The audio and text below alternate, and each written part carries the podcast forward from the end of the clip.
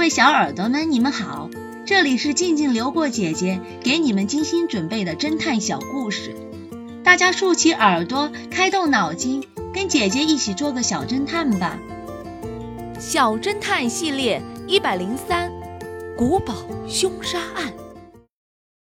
富翁穆恩先生买了一座古堡，把它改造成古色古香的酒店，每年吸引了不少游客。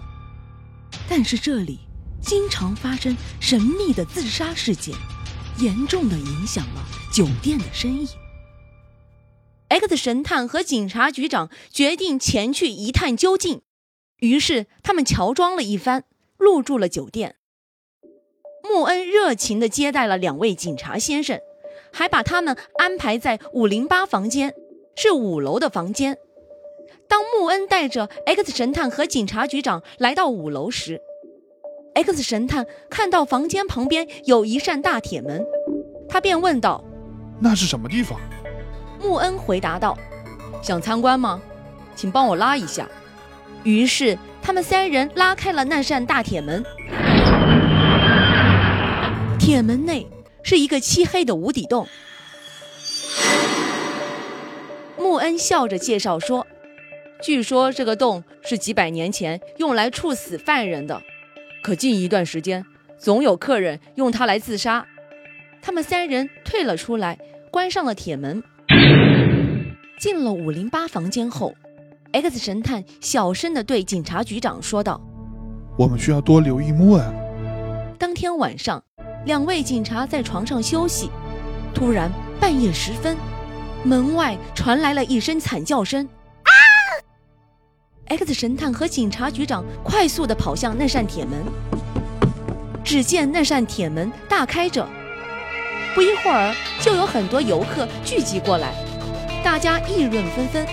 这时，酒店老板穆恩走了过来，他故作悲伤地说道：“三零六房间的那位客人想不开，跳下去自杀了。